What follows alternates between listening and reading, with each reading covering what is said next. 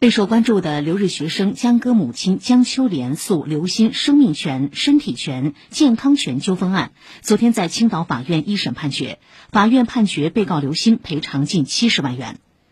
二零一六年，留学日本的江歌在东京自己住所的门口被好友刘鑫的前男友陈世峰杀害，年仅二十四岁。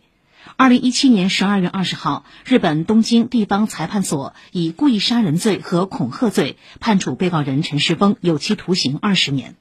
二零一九年十月，江秋莲以生命权侵权为由对刘鑫提起诉讼，并索赔两百多万元。刘鑫现已改名刘暖西。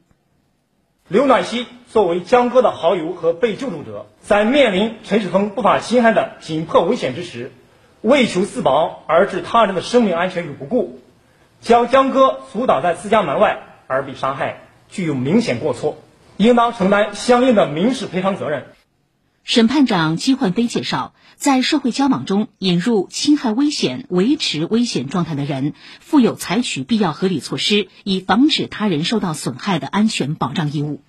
此外，事发后，刘暖心又发表刺激性言论，进一步伤害了江秋莲的情感。依法应承担精神损害赔偿责任。据此，法院一审判决被告刘暖西赔偿原告江修莲各项经济损失四十九点六万元及精神损害抚慰金二十万元。江歌母亲昨天在宣判后表示：“首先，我尊重法院的判决；其次，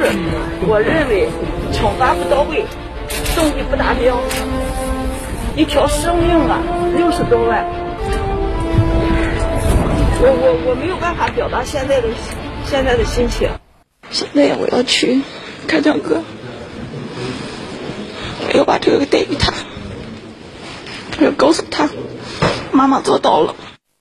上海政法学院张有德教授昨天在接受本台今晚节目采访时指出，在陈世峰杀人行凶的危急关头，刘暖希为求自保而置施救者兼好友的生命安全于不顾，把江哥阻挡在宿舍门外。他不仅在法律意义上有明显过错，而且在道德上完全不能令人接受。